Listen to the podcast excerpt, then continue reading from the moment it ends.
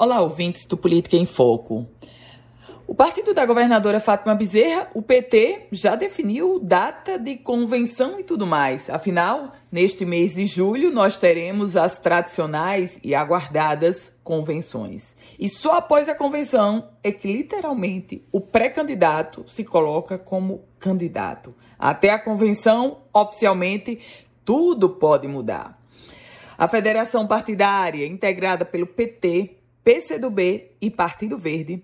Essa federação vai fazer a sua convenção no sábado, dia 23 de julho, para a homologação da chapa majoritária, uma chapa que já está praticamente fechada.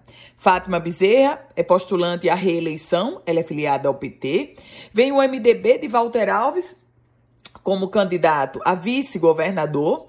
O candidato a senador é o ex-prefeito de Natal, Carlos Eduardo Alves, do PDT. O primeiro suplente é Jean Paul Prats, atual senador pelo Partido dos Trabalhadores, e tem ainda um, uma, uma vaguinha.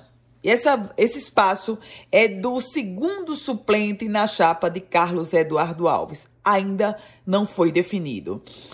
O PT, essa federação partidária, primeira a marcar sua convenção, mas obviamente daqui para frente o que a gente vai ver é uma agenda intensa de candidatos buscando eleitor e dos partidos fazendo suas convenções para colocar literalmente o bloco na rua.